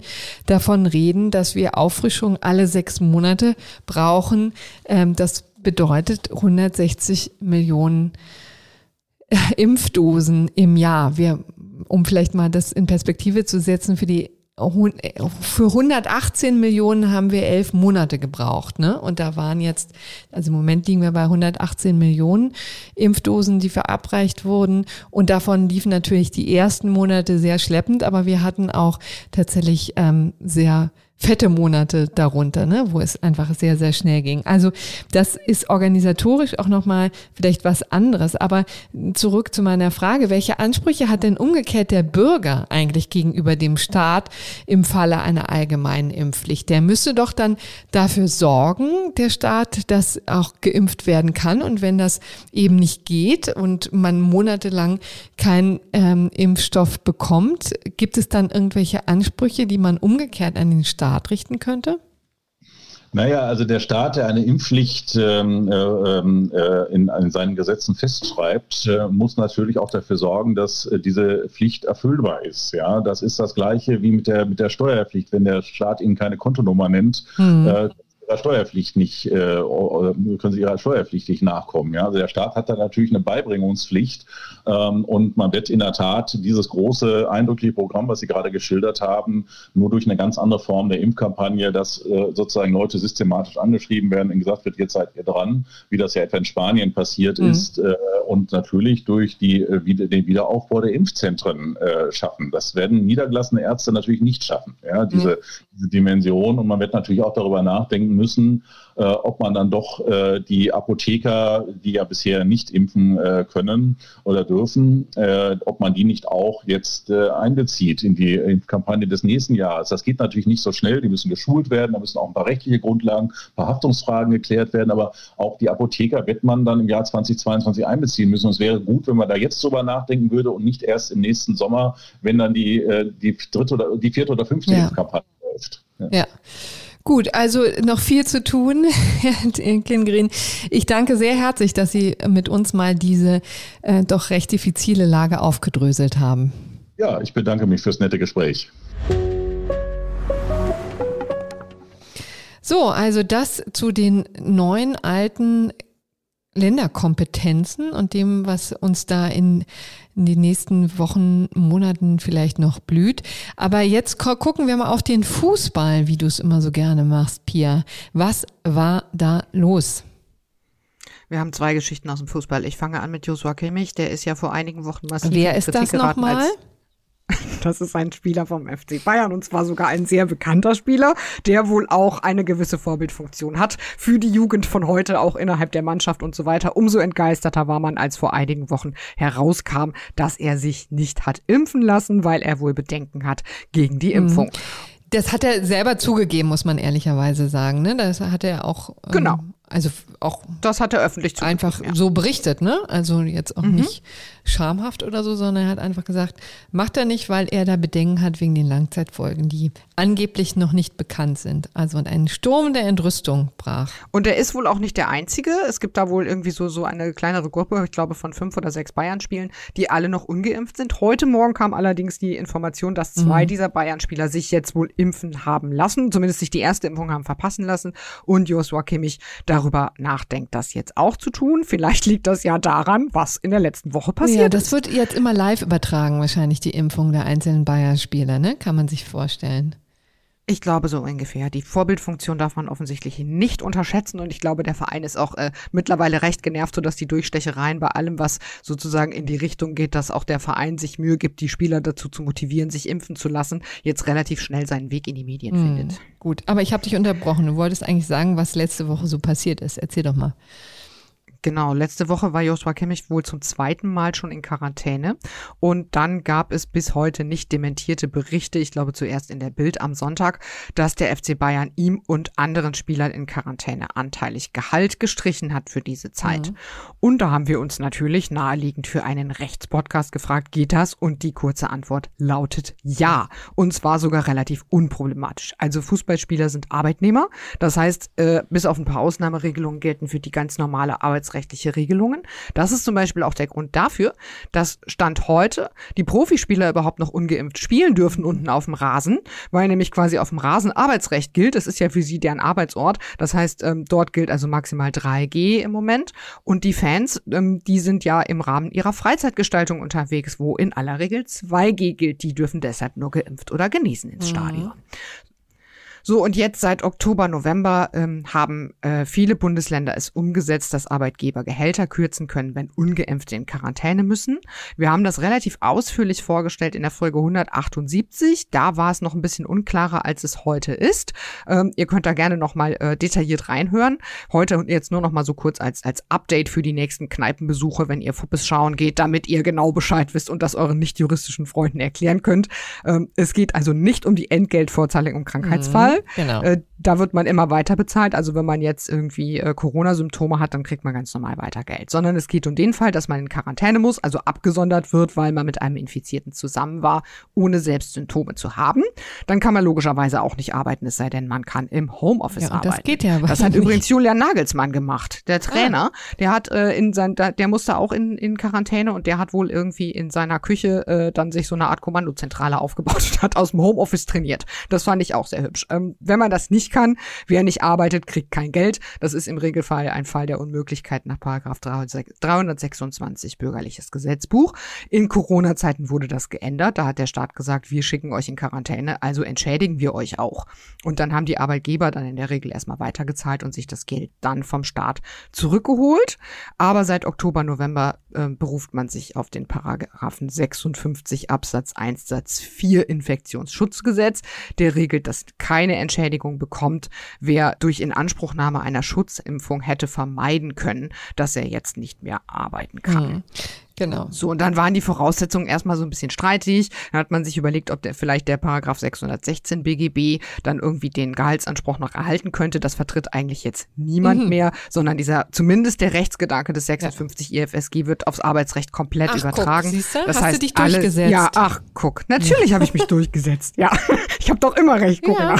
Also früher oder später so. ist auf jeden Fall. Ja, ja, auf mich hört ja keiner sozusagen. So, ähm, aber äh, es ist jetzt klar, dass kein Gehalt gezahlt werden muss, wenn jemand ungeimpft in Quarantäne muss. Es war allerdings dann so, dass viele Unternehmen unter der Hand gesagt haben, Leute, wir tun uns doch diesen Stress nicht an mit unseren Arbeitnehmern, wenn es dann jetzt mal um zehn Tage geht. Dann haben wir da Riesenstreit im Betrieb und vor allem war da natürlich auch wieder das Datenschutzproblem äh, akut, das wir vorhin schon angesprochen hatten, weil man ja gar nicht final wusste, ist denn jemand jetzt mhm. ungeimpft? Mhm. Ne, wenn die Leute das nicht offenlegen mussten, was natürlich relativ blöd ist, wenn ungeimpft sein die Voraussetzung dafür ist, dass man den Mund streicht. So, long story short. Jetzt wussten wir, dass Joshua Kimmich auf jeden Fall ungeimpft war und der FC Bayern hatte jetzt wohl dann doch mal irgendwie ähm, genug von dem ganzen Trerä, auch ich nehme an von dem medialen Trerä. Also nach Medienberichten geht es, ähm, wenn, wenn Joshua Kimmich für eine Woche in Quarantäne musste, wohl vermutlich um knapp 400.000 Euro für ihn ich gehe trotzdem davon aus, dass das den FC Bayern, für den FC Bayern jetzt nicht den Ausschlag gegeben hat, das zu tun, sondern die sind wohl sehr genervt von der ganzen Diskussion um Joshua Kimmich und seine Vorbildfunktion und nee, so weiter. Und man muss sagen, man kann den ja auch nicht einsetzen. Ne? Also was willst du mit einem Spieler, der genau. die ganze Zeit noch nicht mal auf der Bank sitzt, sondern eben zu Hause vorm Fernseher und womöglich dann Chips frisst oder so. Ne? Also ich finde, das ist Das ja, macht dem bestimmt nicht. So ungesunde Sachen würden die bestimmt nie tun. Aber will sagen, ne, das ist ja nun auch vor allen Dingen nicht das erste Mal, ich glaube, es war das zweite Mal, ne? Dass er in, in ja, der war zum zweiten Mal in Quarantäne. Und genau aus diesem Grund haben wir uns ja auch noch gefragt, ob dann nicht, ja. wenn man jetzt irgendwie fünfmal hintereinander in Quarantäne müsste, der Arbeitgeber nicht mehr irgendwann sagen könnte, mir reicht das jetzt und ob man gekündigt werden könnte. Und dazu habe ich mal kurz gesprochen mit Professor Michael Fuhlrott, einem Fachanwalt für Arbeitsrecht äh, in Hamburg. Vielen, vielen Dank, Herr Fuhlrott, für Ihre wie immer unglaublich äh, fixen und detaillierten Auskünfte. Shoutout an Michael Fuhlrott mhm. sozusagen. Ähm, Herr Fuhlrott ähm, hält hält das für grundsätzlich denkbar, dass man Arbeitnehmern mittelfristig sozusagen kündigen könnte, aber für den Bundes für den Spezialfall Bundesligaspieler wahrscheinlich am Ende doch wieder nicht. Also ich versuche das jetzt sehr kurz zu machen, die doch sehr ausführlichen Überlegungen, die Herr Furoth mir geschickt hatte. Ähm, also er hält es aus zwei Gründen grundsätzlich für denkbar, nämlich erstens, wenn Arbeitnehmende ihrer Tätigkeit nicht mehr nachgehen können, weil sie ungeimpft mhm. sind. Also er hatte zum Beispiel den Kundenservice-Techniker ja. genannt, ne? der da nicht mehr bei Kunden rein darf oder so. Wenn man das dann irgendwie mittelfristig nicht mehr darf, ja blöd sozusagen. Und der zweite Fall ist genau der, den du gerade angesprochen hast, Corinna, wenn der Arbeitgeber, wenn der Arbeitnehmer quasi immer wieder ausfällt mhm. und der Arbeitgeber dann ständig Fehlzeiten kompensieren muss, was natürlich irgendwie relativ naheliegend bei so einem Fußballspieler so ist. Ähm, ne, der fällt ja dann auch nicht irgendwie mit zwei Wochen Planbarkeit aus, sondern wahrscheinlich dann einen Tag vorher, ja. wenn es blöd läuft. Und zwar vor dem super wichtigen Bundesligaspiel gegen den BVB mhm. oder so. Kann ja alles keiner wollen. Ähm, Michael Frühroth meint, das könne man vermutlich mit einer krankheitsbedingten Kündigung vergleichen und sich dann überlegen, gibt es eine negative Prognose? Ähm, ja, Ne, die gibt's dann vermutlich schon, weil man halt immer wieder in Quarantäne landen kann, vor allem wenn mehrere nicht geimpft sind im Team.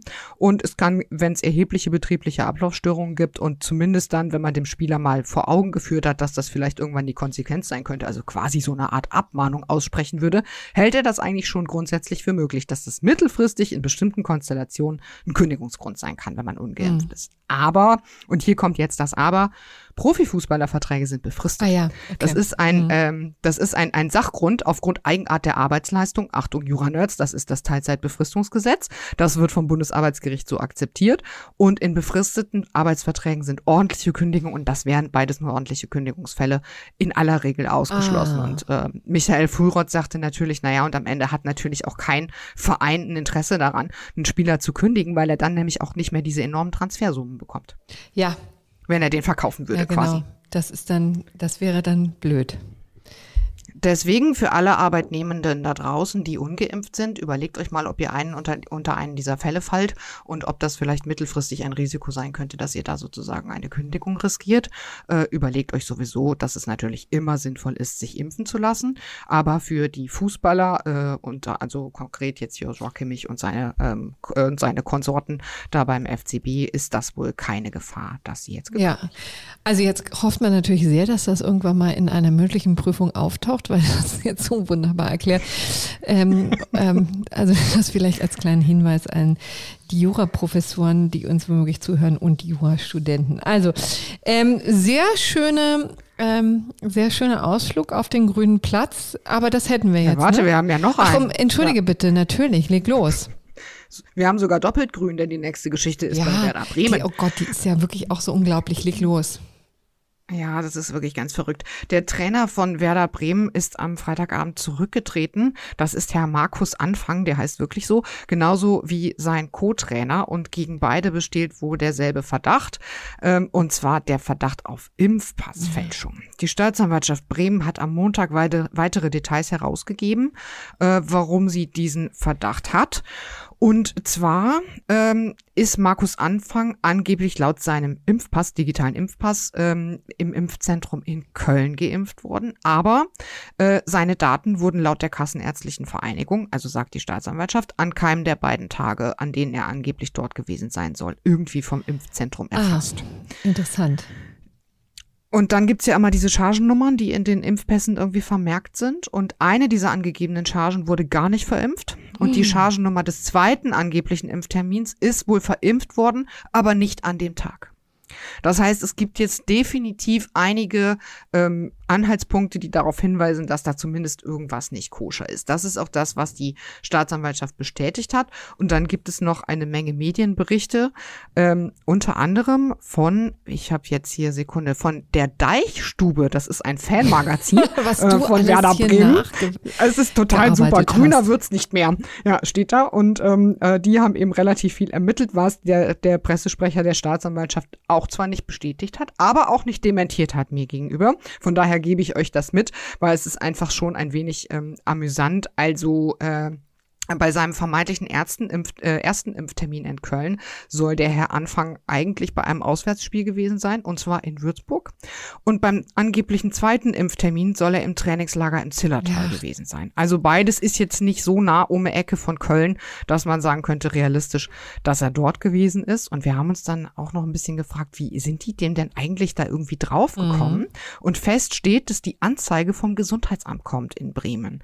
Und die sind laut Deichstube, das ist jetzt das, wo der Staatsanwalt nicht ähm, dementiert hat, aber auch nicht bestätigt, ähm, sind wohl stutzig geworden, weil es im November eine Corona-Infektion gegeben hat im, im äh, Spielerkader. Mhm. Und dann mussten die anderen eben quasi die Impfpässe vorlegen zur Kontaktnachverfolgung. Und da hat sich dieser Mitarbeiter des Gesundheitsamts wohl gedacht, Moment mal, da war doch irgendwas, weil eben die erste Impfung angeblich im April stattgefunden hat. Markus Anfang aber noch im Juni öffentlich gesagt hat, er sei noch nicht geimpft. Ach du liebes bisschen, das ist ja wirklich investigativ.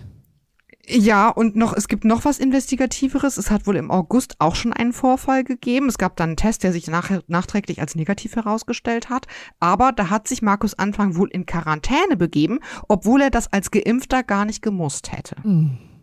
Und da wäre er aber laut offiziellen Angaben wäre er durchgeimpft gewesen im Juli und da hätte er eigentlich schon eben nicht mehr in Quarantäne gehen müssen. Und das hat wohl dieser Mitarbeiter des Gesundheitsamts irgendwie alles zusammengesetzt und dann haben die angefangen da rumzuforschen, haben dann diesen Impfpass gecheckt, der wohl auch relativ gut gemacht war, aber für Experten war dann doch relativ schnell sichtbar, ähm, da ist was, was irgendwie nicht koscher ist. Wie gesagt, äh, vieles davon ist auch Recherche der Deichstube und anderer Medien und auch im Kicker wird natürlich viel berichtet, aber die Staatsanwaltschaft hat jetzt eben bestätigt, dass sie A ermittelt und dass es B auch wirklich sehr große Ungereimtheiten gibt. Ermittlungen laufen wegen 279, also Paragraph 279 Strafgesetzbuch, der Gebrauch unrichtiger Gesundheitszeugnisse. Das ist eine der Normen, die mit Wirkung zu heute ja jetzt auch geändert mhm. wurden. Das haben wir in der vorletzten Folge genau. relativ ausführlich gemacht und das dargestellt. Aber für den Fall Markus Anfang ist es eine irrelevante Änderung, mhm. denn die alte Rechtslage passte für ihn ja, denn er hat ja gegenüber dem Gesundheitsamt ein unrichtiges ah. Gesundheitszeugnis vorgelegt, wenn es denn unrichtig gewesen sein sollte. Denn natürlich gilt auch hier die Unschuldsvermutung. Markus Anfang hat sich, nachdem er anfangs gesagt hat, dass er wohl ordnungsgemäß geimpft sei, jetzt nicht mehr geäußert. Äh, sein Verteidiger hat Akteneinsicht beantragt und laut dem Kicker wird wohl auch der Kontrollausschuss Ausschuss des Deutschen Fußballbundes jetzt gegen ihn ermitteln. Da könnten also nicht nur strafrechtliche, sondern auch sportrechtliche du Konsequenzen auf ihn zukommen. Bisschen ist ja echt auch eine hochinteressante Geschichte, ne? wie es dann doch irgendwie ja. rauskommt. Also und wie gesagt, der Co-Trainer ist wohl auch betroffen. Über den weiß man bisher weniger. Der Vorwurf ist aber derselbe. Mhm. Und der ist auch am Freitagabend mit zurückgetreten. Und man fragt sich ja schon ein bisschen irgendwie, wie viel Angst man eigentlich vor dieser Impfung haben kann, wenn man sich all das antut. Ja, oder wie viel sozusagen ähm, äh, ja, Widerstandswillen man haben muss gegenüber einem Staat, der mhm. einen angeblich bevormundet. Also ist ja, ja. echt irre, ne? Gut, äh, wir werden sehen, wie das weitergeht. Ne? Also ich nehme an, das wird dann wahrscheinlich auch in ein Strafverfahren münden, das womöglich dann auch öffentlich ist. Ne? Wenn die Anhaltspunkte sich verdichten, klar. Also da sehe ich keine Gründe, warum das mhm. nicht öffentlich sein sollte. Genau, und das wird dann äh, womöglich auch seine Wirkung entfalten. Okay, dann machen wir hier mal Schluss mit Fußball und kommen zu den anderen Themen. So, wir haben noch zwei Nachträge, die uns du uns auch jetzt näher bringst. Beginnen wir doch mal mit der AfD. Was gibt's denn da Neues? Also das äh, bringen wir euch mit sozusagen aus Gründen der Chronistenpflicht, weil wir darüber äh, schon mal kurz berichtet hatten. Und zwar geht es um die Berliner AfD. Die hat jetzt auch vor dem Oberverwaltungsgericht Berlin-Brandenburg verloren in Sachen Verfassungsschutzbericht für 2020. Da hatte ähm, die Berliner AfD beantragt, dass es dem Land Berlin verboten werden soll, sie als Verdachtsfall einzuordnen und sie mit nachrichtendienstlichen Mitteln zu beobachten. Und wie schon das Verwaltungsgericht hat jetzt auch das Oberverwaltungsgericht Verwaltungsgericht gesagt, äh, nö, gibt's nicht, weil ihr nämlich gar nicht hinreichend glaubhaft gemacht habt, dass ihr als extremistischer Verdachtsfall eingestuft ja. werdet. Dass es darüber Berichte in der Berliner Morgenpost gibt, reicht dem Oberverwaltungsgericht nicht. Und die sagen eben interessante Argumentation, äh, der Verfassungsschutz in Berlin müsse das auch nicht sozusagen sich gegen sich gelten lassen. Er müsse das auch nicht bestätigen oder dementieren, weil das auf eine Ausforschung hinauslaufe. Ah. Ist natürlich, ist natürlich auch interessant. Ich meine, das ist natürlich schon nur noch halb so effektiv, wenn äh, jemand weiß, dass er überwacht wird.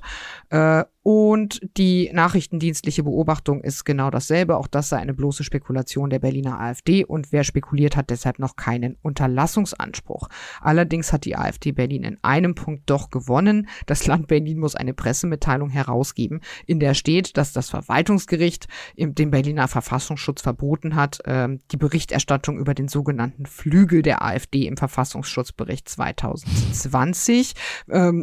Da geht es natürlich darum, dass dieser Flügel sich ja angeblich zum 1.5.2020 aufgelöst hat. Aber jedenfalls konnte der Verfassungsschutz, das hatte schon das Verwaltungsgericht Berlin im einstweiligen Rechtsschutzverfahren festgestellt, keine Aktivitäten glaubhaft machen oder belegen von Anhängern dieses Flügels jetzt speziell in Berlin, speziell für den Berichtszeitraum mhm. 2020.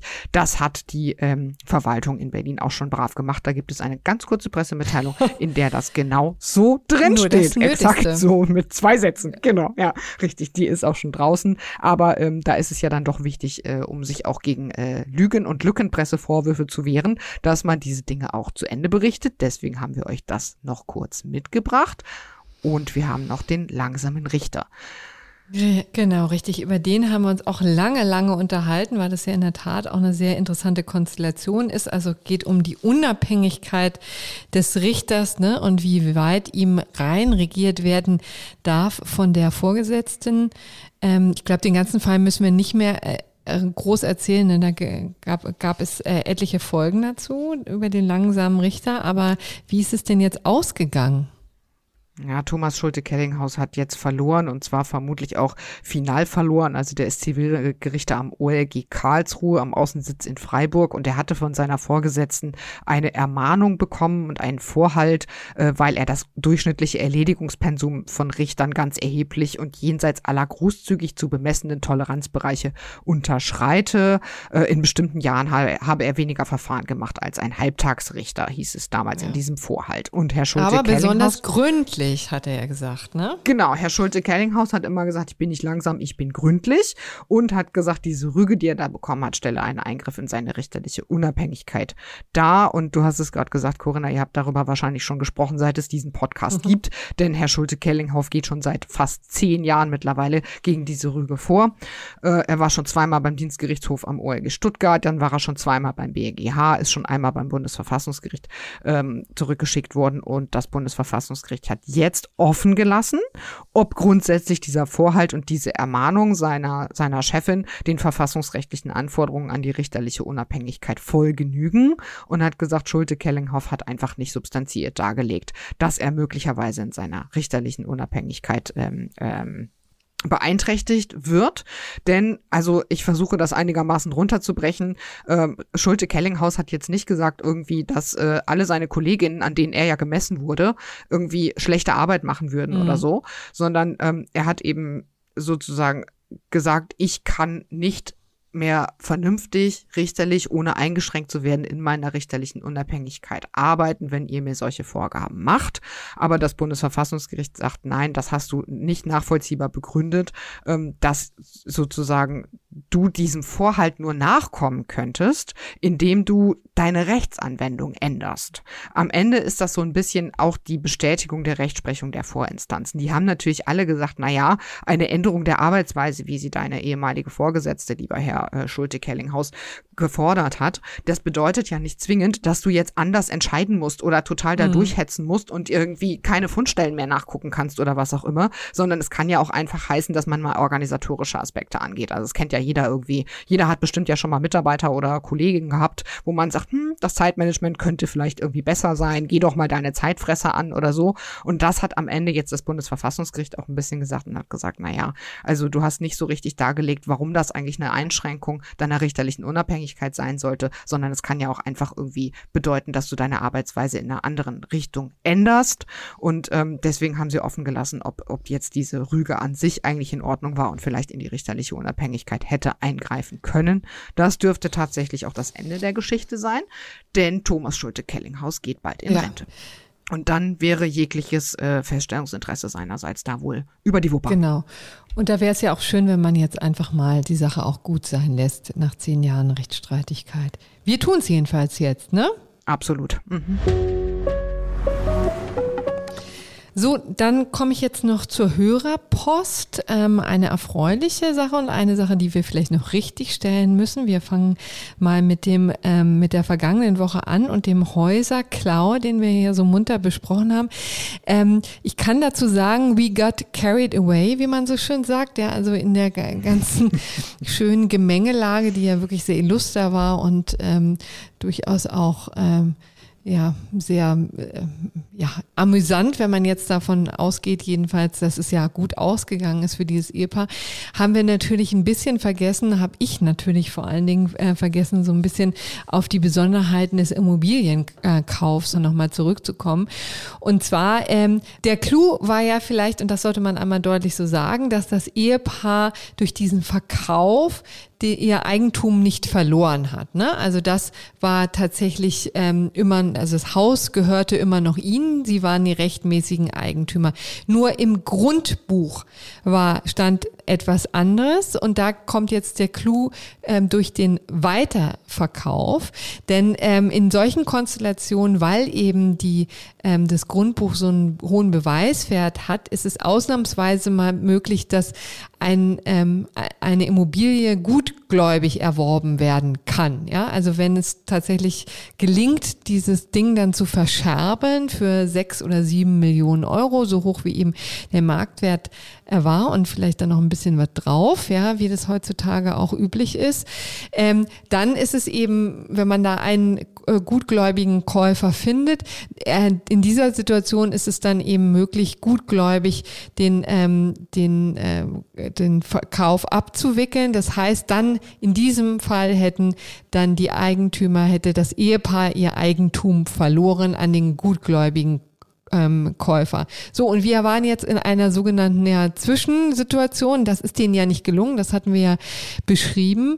Und ähm, deswegen gelang es auch dem Ehepaar, dann durch eine Grundbuchberichtigung auch wieder quasi zurück ins Grundbuch zu kommen. Ne? Also das war dann, das wurde dann berichtigt, da war dann die Sachlage danach klar und so auch, wie es den Tatsachen entspricht. Aber das sollte man vielleicht noch einmal deutlich gesagt haben und das haben wir, glaube ich, in, in vergangene Woche nicht so klar gemacht. Da ging die Terminologie so ein bisschen durcheinander bei uns im Eichel. Ja, wir haben das so nicht so richtig erklärt mit dem, mit dem gutgläubigen Erwerb, dass eben quasi ein, auch ein falscher Eintrag im Grundbuch dafür sorgt, dass der Grundsatz, dass man an, eigentlich an gestohlenen Sachen nicht Eigentum erwerben kann, äh, außer Kraft gesetzt wird und man quasi an einem Haus, das auch mit einem falschen Eigentümer im Grundbuch steht, eben doch gutgläubig ja. Eigentum erwerben kann. Ja. So. Und das wäre halt, äh, hätte blöd laufen können, ne, dann hätten, wären die nämlich tatsächlich ihr Haus los gewesen und dann wäre es richtig, richtig kompliziert geworden.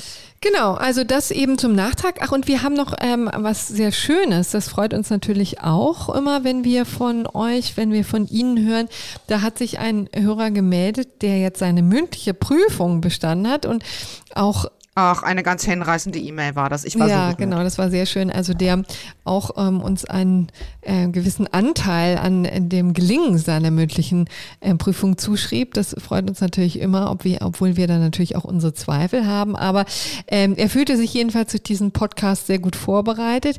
Es kam dran, das ist vielleicht für alle Jurastudenten und Studentinnen auch ganz wichtig, äh, was immer interessant ist, mal zu hören, was so in anderen Prüfungen läuft. Ne? Ähm, da war wohl ähm, der Punkt, dass drin ähm, vorkam, die äh, die Auseinandersetzung zwischen dem Bundeswahlleiter und Forsa, also der VG, äh, VGH Kassel-Fall, den wir besprochen haben. Und was war noch? Spielte eine Rolle? Ach, die, ja, die Doppelbestrafung, ne? Die wurde auch abgefragt. Das war etwas, das war die letzte Sendung, der letzte Podcast, den ich noch mit Konstantin van Linden zusammen gemacht habe. Da denke ich natürlich auch immer noch voller Freude dran. War eine schöne Pop-Podcast und er hat offensichtlich auch was genützt. Freut uns sehr. Schöne Grüße gehen raus. So, und das war jetzt die Hörerpost und wir kommen zum gerechten Urteil. Thank you.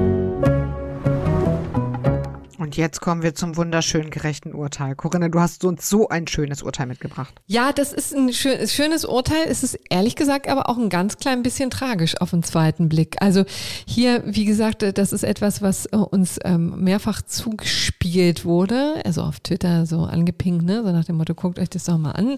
Ist ja ein ähm, interessanter Fall, lustig, empörend, wie immer man das formulieren darf.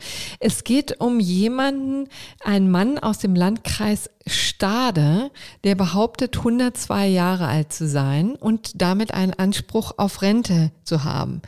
Ähm, allerdings arbeitet dieser Mensch als Verwaltungsfachangestellter, sieht nicht richtig aus wie 102, sondern eher so wie 50. Also es gibt auch tatsächlich sein Geburtsjahr her. Also er ist angeblich, und so steht es jedenfalls in den Dokumenten, ähm, 1973 geboren, ja. Und dann muss man ja gar nicht groß rechnen können, braucht man keinen äh, keinen Leistungskurs Mathe gehabt zu haben, um zu erkennen, naja, 102 kann er nicht gewesen sein. Und übrigens hat er auch keinen Anspruch auf Rente. Und deswegen hat die deutsche Rentenversicherung auch den Antrag zurückgewiesen und das wollte er äh, aber nicht auf sich sitzen lassen und ist deswegen tatsächlich ähm, vor Sozialgericht gegangen und landete beim Landessozialgericht Niedersachsen-Bremen, die da auch ähm, eine Pressemitteilung zu rausgaben, auf den Termin hinwiesen und das war wohl auch einige Presse anwesend. Und dann hat das Gericht was erstaunlicherweise gesagt? Das glauben wir Ihnen nicht. ja, weil Sie sehen ja nun hier auch wirklich nicht so aus wie 102 und außerdem arbeiten sie ja auch noch und daraufhin soll er dann gesagt haben, naja, oder verwiesen haben auf den ähm, inzwischen verstorbenen Ex-Bundeskanzler Helmut Schmidt, der auch in, ins, bis hoch ins Kreisenalter noch gearbeitet hat und warum soll er denn nun eigentlich nicht und so. Ähm, und dann und er hat auch gesagt, dass, dass er gar nicht 1973 geboren sei, sondern da habe er einen, ja. Un, irgendwie einen Unfall erlitten, über den er aus Sicherheitsgründen nicht sprechen ja. dürfe. Und auch auf Nachfrage des Richters hat er gesagt, das muss ich hier nicht erläutern. Genau, sondern so. er, stattdessen sei er 1919 geboren. Und da fängt es an, tragisch zu werden. Das ist nämlich genau der Punkt, wo ich meine, so ah, auf dem zweiten Blick ist das vielleicht nicht ganz so lustig, wie es klingt. Also hört sich so an, als sei er in irgendeiner ähm, ja auch ähm, psychisch belastenden Situation, ne? Und ähm, äh, womöglich leidet er auch etwas. Also vielleicht hat er, also vielleicht hat er jetzt sich auch einen Riesenspaß gemacht, ne? Aber das wäre selten dämlich, weil sowas fliegt natürlich auf und ist offensichtlich. Und ähm, er musste ja nun auch das, ähm, die Gerichtskosten, ich glaube, von 1000 Euro oder so bezahlen. Aber also jedenfalls ist das jetzt nicht kein sehr günstiger Spaß gewesen, wenn es ein Spaß sein sollte. Aber es könnte eben eigentlich auch sein, dass er da einfach wirklich sehr verwirrt ist und dass es natürlich einfach auch alles ein bisschen tragisch ist. Nichtsdestotrotz ist es natürlich das gerechte Urteil der Woche, wenn man. Ja, man muss sagen, umkommt. es war sogar noch aus formalen Gründen ja. das gerechte Urteil, weil erstens, das ist ja schon die Berufungsinstanz, das war das LSG, ne? das heißt, er hat schon das Sozialgericht damit bespaßt und ähm, außerdem hat er äh, eine Feststellungslage erhoben und da hat jetzt das LSG gesagt, naja, also du hast ja eine Rente beantragt und die wurde abgelehnt und ähm, da hättest du halt Anfechtungs- oder Leistungsklage erheben müssen, aber du kannst jetzt nicht sagen, ich möchte festgestellt wissen, dass ich äh, Rente kriege, das ist sozusagen äh, prozessual einfach der falsche Weg und hat wohl deswegen schon als unzulässig ja. abgelehnt. Genau, also die Frage ist, warum man dann noch auf ja, eine mündliche äh, äh, mündliche Verhandlungen haben sie deswegen noch angesetzt, weil sie ihnen tatsächlich vorgeladen haben, ne, um sich tatsächlich mal persönlich auch noch einen mhm. Eindruck zu verschaffen. Und dann sprang es recht deutlich ins Auge. Also durch und durch ein gerechtes. Dass der gute Mann nicht 102 war, genau, richtig. sondern eher Ende ja. 40. Ja. Mhm. Ähm, und womöglich eher ein tragischer Fall. Also das, wie gesagt, unser gerechtes Urteil der Woche. Und dann wählen wir doch am Ende einer sehr langen Sendung an gekommen und können aber vielleicht jetzt schon nochmal verkünden und ähm, ja, locken damit, was wir nächste Woche in extenso womöglich besprechen. Das ist nämlich der mhm. Koalitionsvertrag. Der soll ja noch heute Nachmittag vorgelegt werden, wenn man den Meldungen bisher Genau. glauben Ich darf. glaub, den darf man. das heißt, da werdet ihr nächste Woche viel zu Ja. tun haben. In der kommenden Woche bin nicht ich dabei, aber ich bin mir sicher, es wird großartig werden und ihr werdet richtig, richtig viel daraus fuchsen können. Ich Ja. bin sehr gespannt. Prima, ich wünsche dir einen schönen Urlaub. Ich danke allen Hörern und Hörerinnen für die Aufmerksamkeit, wünsche eine schöne Restwoche. Nehmen Sie es leicht, das ganze Theater da draußen und bleiben Sie gesund. Bis dann. Und uns Ja. gewogen. Ciao, ciao. Tschüss. Eine gute Woche.